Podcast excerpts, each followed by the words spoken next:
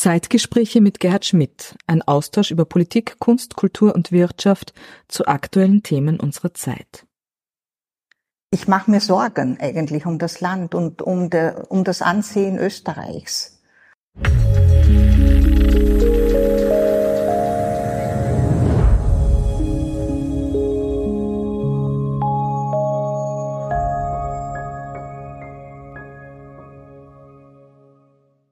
Meine sehr geehrten Damen und Herren, herzlich willkommen äh, zu unserer heutigen Sendung Zeitgespräche.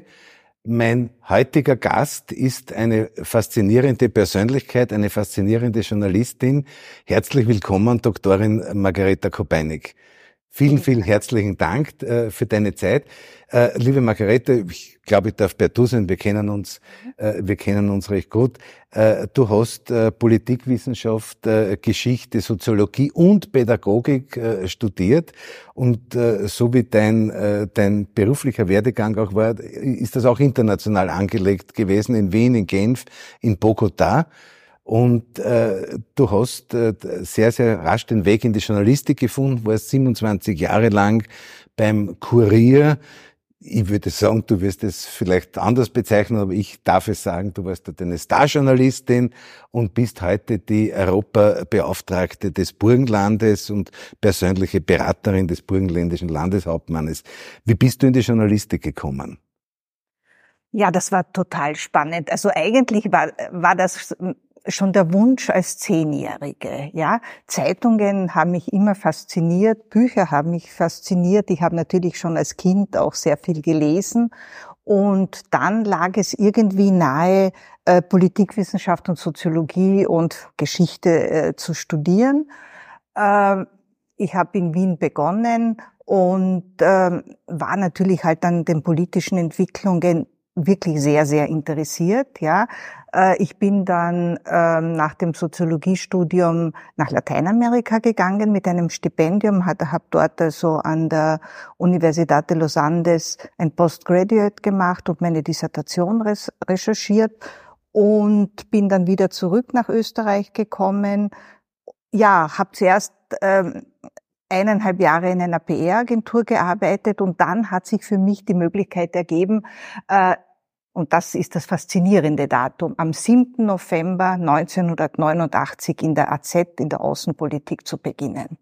Ich bin erst später zum Kurier gekommen. Ich hatte da noch so Etappen äh, beim ORF ganz kurz, beim Fernsehen und dann bin ich nach Brüssel gegangen, also so am Beginn der österreichischen Beitrittsverhandlungen und dort hat mich dann also der Kurier abgeworben. Also dann war es bei dir so wie bei vielen äh, tollen Journalisten im, im Lande, man beginnt in der Arbeiterzeit. Mhm.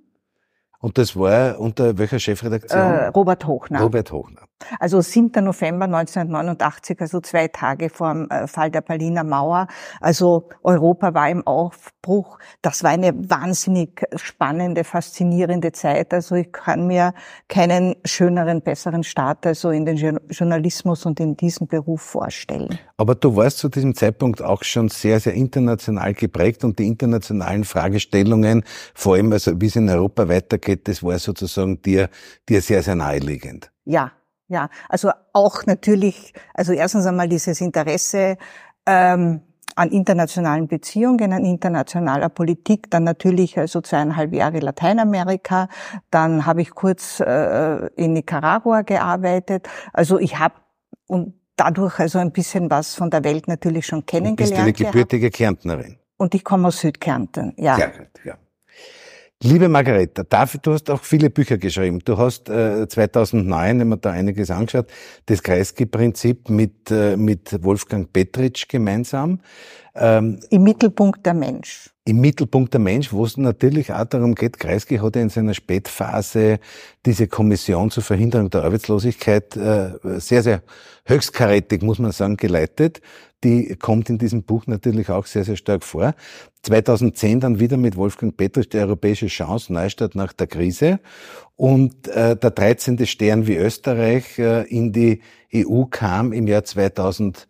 2014. Mhm. Das heißt, die Frage der europäischen Integration und der Weg Österreichs dorthin ist dir sehr, sehr am Herzen gelegen. Ich darf vielleicht äh, vorwegnehmen, du hast äh, kürzlich ein Buch herausgebracht, eine Biografie oder ein, ein biografisches Werk über den Jean Asselborn, den, den dienstältesten Außenminister der Europäischen Union, äh, das kürzlich in Wien im Gegenwart von, von Jean Asselborn äh, äh, vorgestellt wurde, eine politische Biografie eines, eines aufrechten äh, Sozialdemokraten. Jetzt gehen wir, einmal, gehen wir einmal so zurück in das Jahr 1992, 93, 94. Wir haben den, den Aufnahmeantrag gestellt äh, äh, an die damaligen europäischen Gemeinschaften. Es hatte die EU in der heutigen Form noch nicht gegeben. Und äh, das war ja innenpolitisch keine einfache Entscheidung, auch nicht für die Sozialdemokratie. Das, das war so, ja. Das war wirklich, erstens einmal war es ein mühsamer, politisch schwieriger, auch langwieriger Prozess, ja. Österreich hat den Beitrittsantrag im Sommer 1989 gestellt und, äh, zwei Jahre davor, 1987, hat also hat eine intensive Debatte in der österreichischen Regierung und in der Innenpolitik begonnen.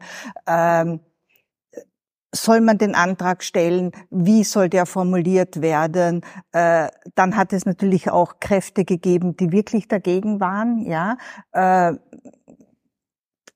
Teile der Gewerkschaft haben große Befürchtungen gehabt. Also die Standards äh, würden im europäischen Binnenmarkt verwässert werden.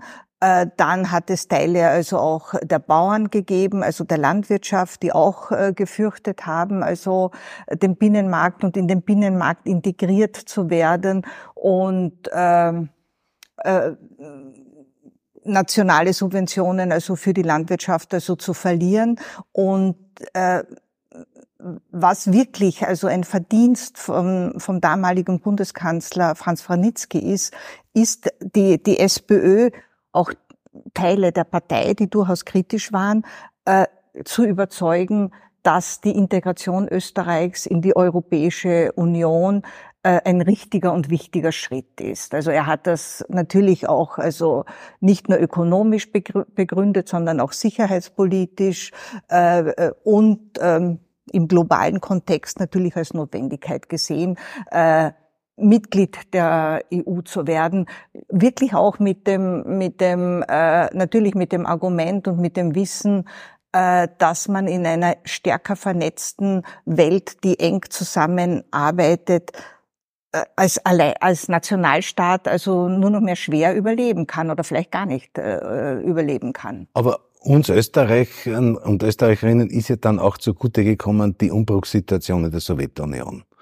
Die Sowjetunion hat ja immer sozusagen äh, unter Hinweis auf den Artikel 4 des Staatsvertrages versucht, äh, äh, hier eine, oder hat immer eine sehr klare Position bezogen, sagt, das ist ein indirekter Anschluss an Deutschland. Und diese Position war dann 1990, 91 vielleicht nicht mehr da. Richtig, dieses Argument also von Seiten der Sowjetunion Signatarmacht, also des äh, österreichischen Staatsvertrages, die hat es gegeben, diese Bedenken. Und mit einer ganz wichtigen Reise nach Moskau hat Franz Franitzky dieses Bedenken ausgeräumt. Und so quasi das Okay äh, bekommen, grünes Licht bekommen, äh, reicht den, äh, den, den Mitgliedsantrag also in Brüssel ein. Ja, und es hat dann vor allem auch die kuriose Situation gegeben, dass eine jener Parteien, die, die ganz massiv für diesen Weg nach Europa plädiert haben in den, in den 70er Jahren, schon 80er Jahren, die FPÖ, dann plötzlich einen, eine, eine, eine Kehrtwendung äh, gemacht hat. Ne? Ja, aber die kam ja später mit Haider. Ja? Die kam mit Haider dann. Ja. Haider also ist ja 1986 dem, im Parlament, dem Entschließungsantrag ja. hat die FPÖ noch, noch, zugestimmt. noch, zugestimmt. Da waren nur die Grünen ja. dagegen. Ja. Und was man auch sagen muss, natürlich hat die ÖVP unter dem damaligen ähm, ÖVP, also Minister, Außenminister Alois Mock, äh, auch eine große Rolle gespielt, also was äh, diesen, äh, diesen äh, den Antrag und die Integration Österreichs in die EU angeht. Ja. Also das war natürlich schon wirklich auch ein, ein Gespann zwischen äh, SPÖ und ÖVP. Ja. Wie, wie siehst du heute die Rolle Österreichs in der Europäischen Union? Äh, zum derzeitigen Zeitpunkt eher skeptisch. Und zwar deswegen skeptisch, weil Österreich, äh, glaube ich, als äh,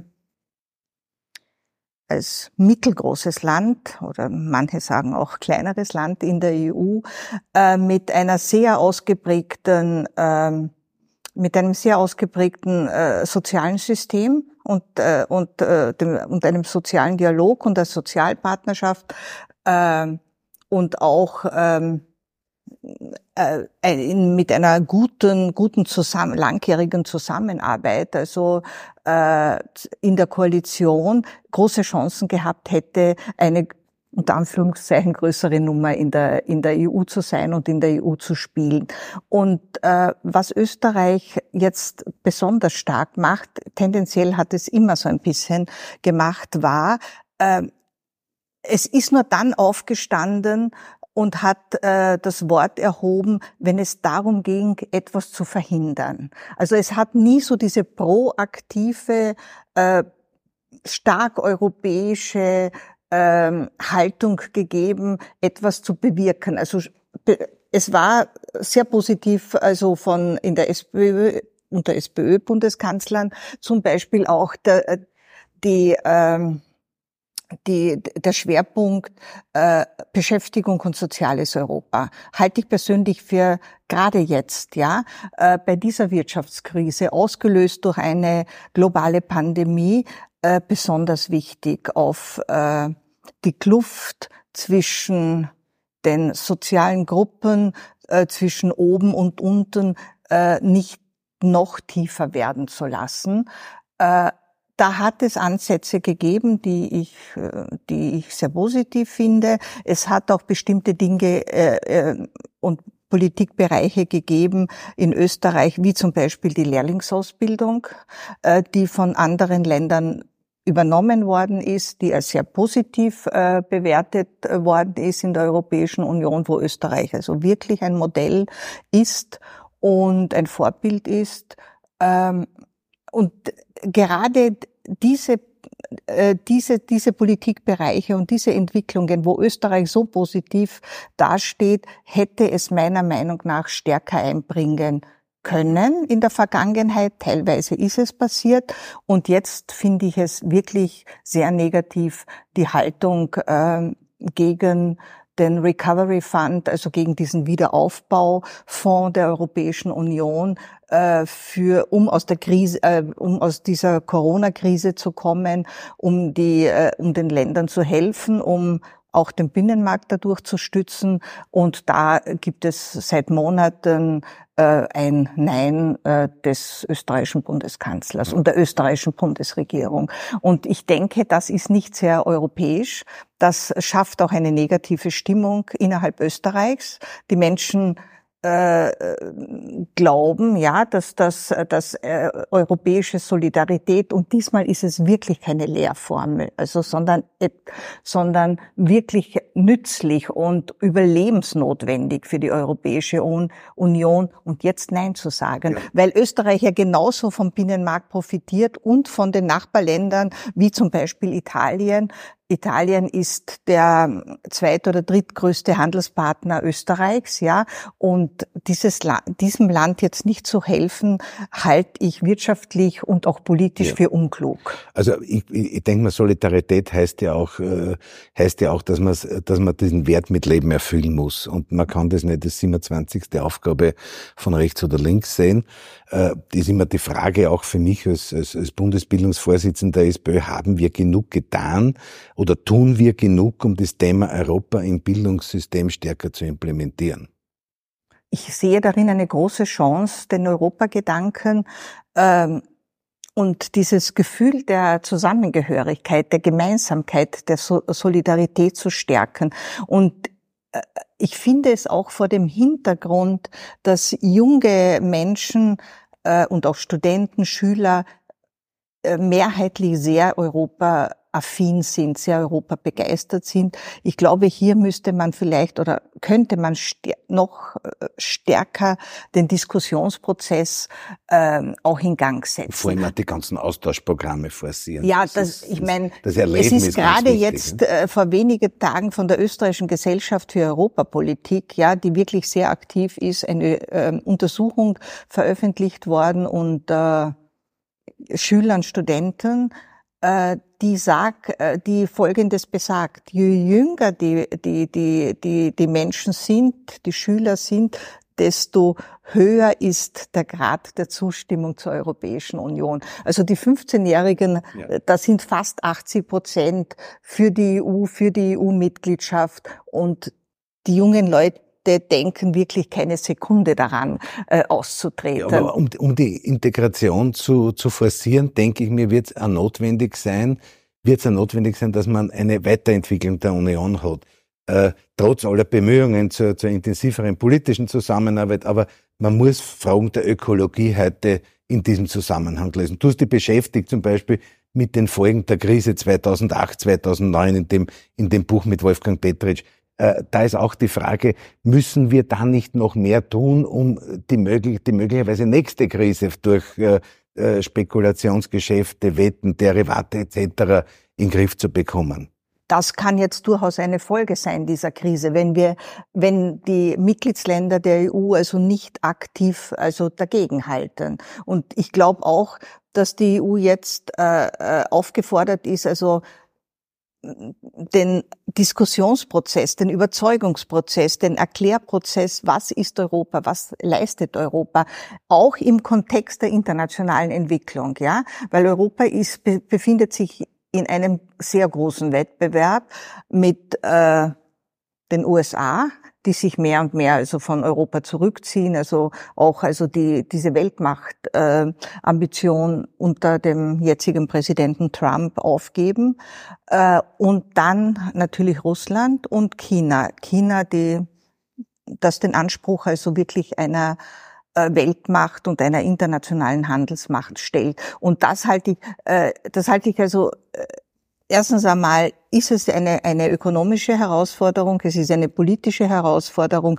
und vor allem handelt es sich ja auch bei, äh, bei den allen drei genannten jetzt um, um Länder, die äh, äh, die es nicht gut mit Europa meinen, die eigentlich an der Schwächung Europas und dann bis hin äh, ja, ja. an der Zerstörung ja, Europas arbeiten. Also umso mehr ist Europa, ist die europäische Politik und auch sind die einzelnen Regierungen gefordert, äh, also hier wirklich äh, die Hausaufgaben zu erfüllen und zu schauen, dass äh, Europa funktioniert, dass der Binnenmarkt funktioniert. Noch ist die Europäische Union der größte Binnenmarkt äh, äh, der Welt, ja, aber kann natürlich sehr leicht jetzt äh, von China überholt werden. Aber du wirst mir wahrscheinlich schon recht geben, wenn man sagt, die Nachkriegsordnung, äh, die, die auf einer Bipolarität zweier großer mhm. Blöcke aufgebaut hat, die löst sich auf und es kommen neue große Player dazu.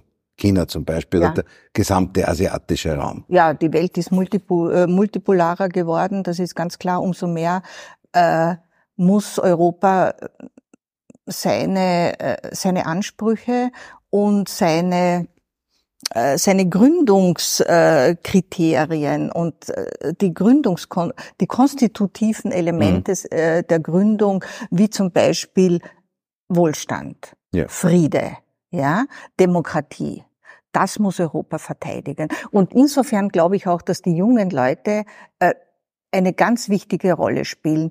Zum Beispiel, es gibt auch ein, ein empirisches Beispiel.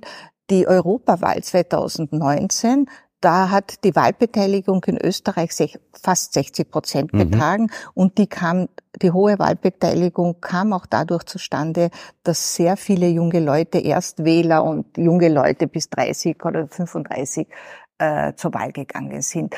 Nämlich mit, das ist auch untersucht worden, mit dem Argument, ähm, Europa setzt sich aktiv für äh, Klimapolitik und für Klimaschutz ein und auch für Innovation. Das sind so Bereiche, die die die äh, junge Generation also sehr interessieren. Aber da hat die Sozialdemokratie, glaube ich, immer eine klare Position gehabt. Mhm. Ich weiß, wir haben ja gemeinsam auch schon intensiv diskutiert über die die Finanztransaktionssteuer.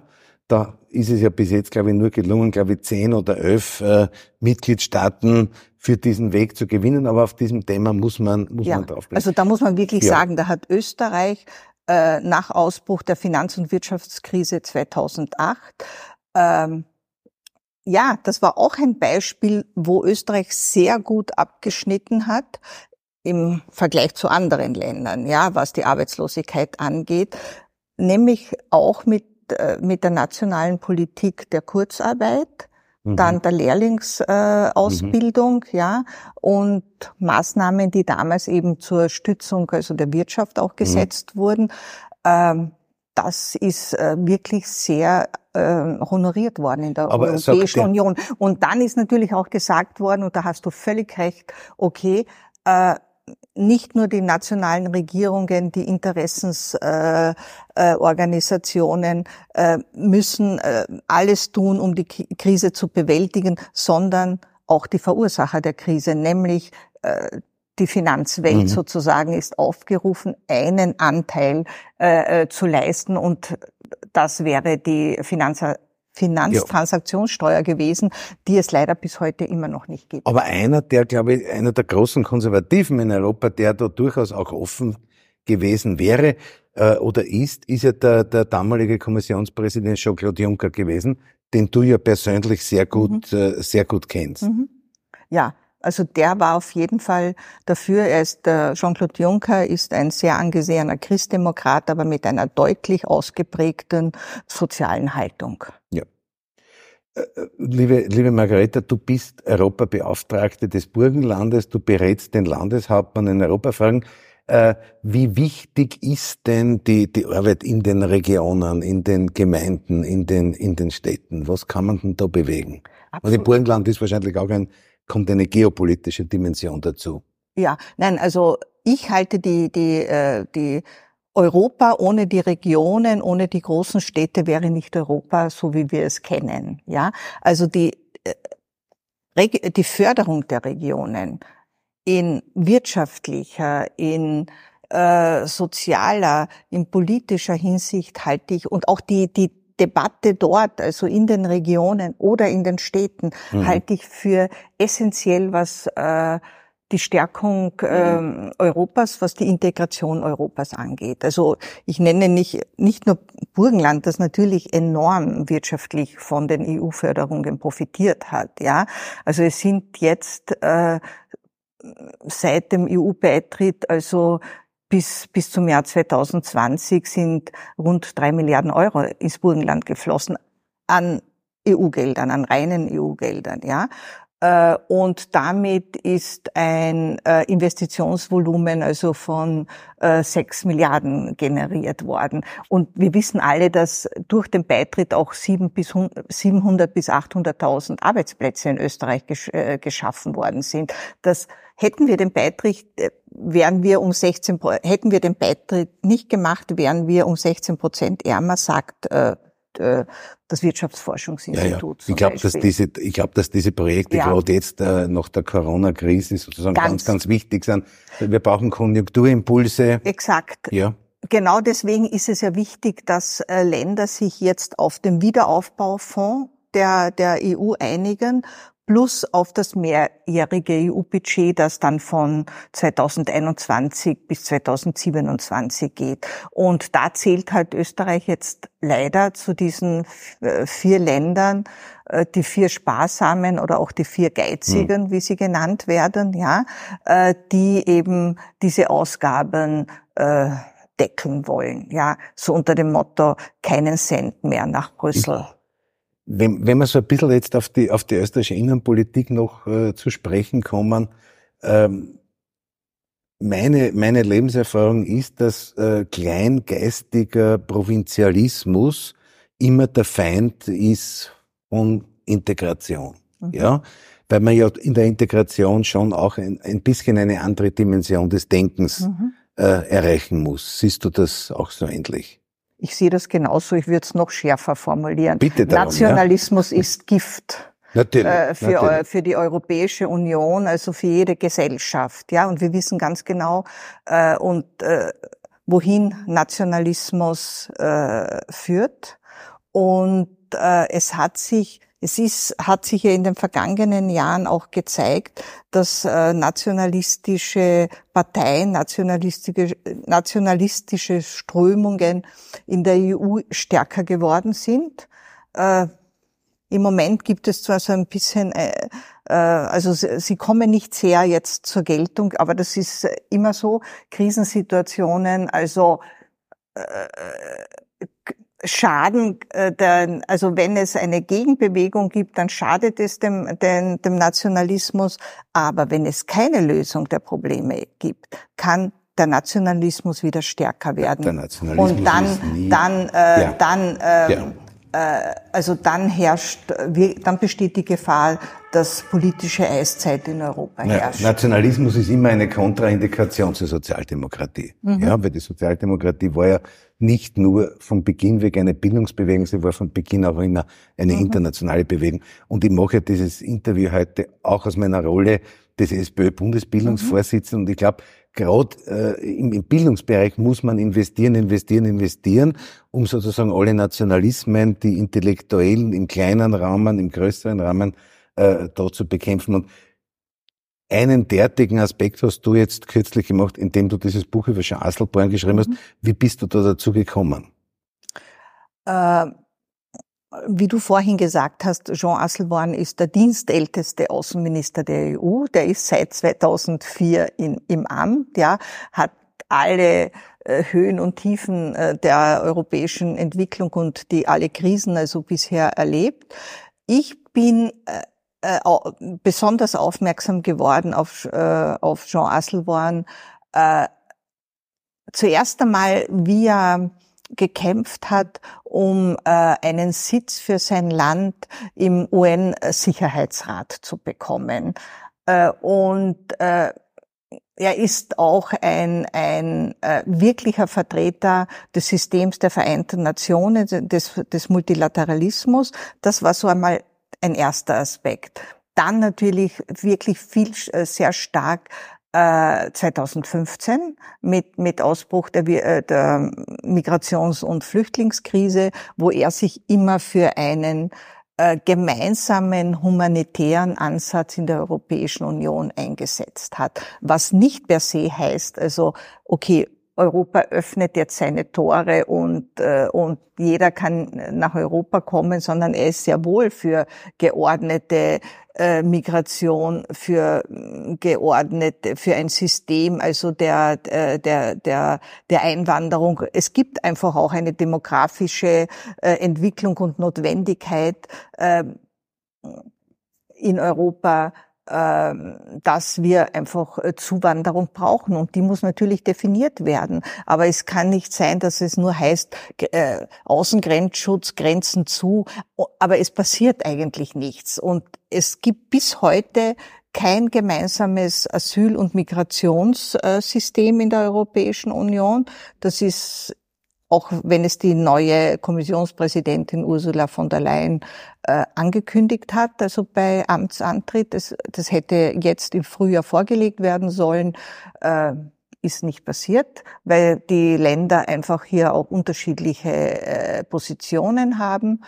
Äh, und Jean Asselborn da immer für eine äh, gemeinsame Position, aber auch für eine Lastenteilung, ja, äh, plädiert hat. Sprich, Aufnahme von Flüchtlingen nach einem bestimmten Schlüssel oder jetzt äh, Aufnahme von, äh, von, von unbegleiteten Kindern äh, aus griechischen Flüchtlingslagern. Ja. Also Luxemburg war zum Beispiel jetzt das erste Land, das eine, äh, ein, ein Dutzend äh, Kinder eben aufgenommen hat andere Länder äh, sind dann gefolgt. Und er ist ein, ja, und äh, jetzt noch vom journalistischen Standpunkt ausgesprochen, äh, Jean Asselborn ist auch jemand, der gegen, immer gegen Nationalismus und äh, Rechtspopulismus aufgetreten ist äh, und das auch verurteilt. Und er ist einfach auch ein Politiker, der Klartext redet. Ja. Das neueste Buch von Margareta Kopeinig eine politische Biografie erschienen im Janin Verlag.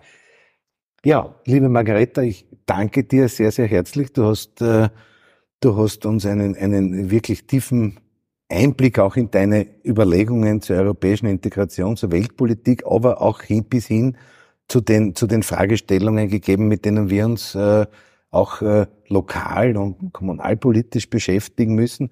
Ähm, wie siehst denn du abschließend mit einem Satz die österreichische Innenpolitik der Gegenwart? schwierig. Äh, das sind ja. die unangenehmsten Fragen, aber ich wollte das einen ist, spontanen nein, Satz. Äh, äh, ja. ja. wirklich, äh, ich mache mir Sorgen eigentlich um das Land und um, der, um das Ansehen Österreichs. Äh, was jetzt hier abgeht, ähm, ist wirklich nur noch mehr schwer vermittelbar. Ähm, das Agieren von Politikern fördert nicht gerade äh, äh, die, die positive Einstellung in die Handlungsfähigkeit, also und äh, in das Image, in, das, in ein positives Image von, von Politik und von Parteien. Also da äh, hat, hat äh, die, die, die, die, äh, die Koalition, die, die es nicht mehr gibt, die türkis-blaue Koalition, ähm, also wirklich, äh, wirklich, wirklich großen Schaden angerichtet. Da dagegen zu halten bedeutet vor allem gegen geistigen und kulturellen Provinzialismus aufzutreten und die Dinge in einem größeren Zusammenhang zu denken. Äh, vielen das halte ich auch für eine politische Verantwortung. Ja. Und das, was jetzt passiert, so gegen Europa zu sein, ja, einem äh, Wiederaufbaufonds nicht zuzustimmen, ist äh, weder europäisch äh, äh, klug noch innenpolitisch klug. Ich danke dir ganz, ganz herzlich für das Gespräch. Am Ende unseres Gesprächs darf ich dir ein kleines symbolisches Geschenk mitgeben. Es ist ein Wiener Bio-Blütenhonig aus Hitzing. Hitzing ist mein Wahlkreis in, in Wien.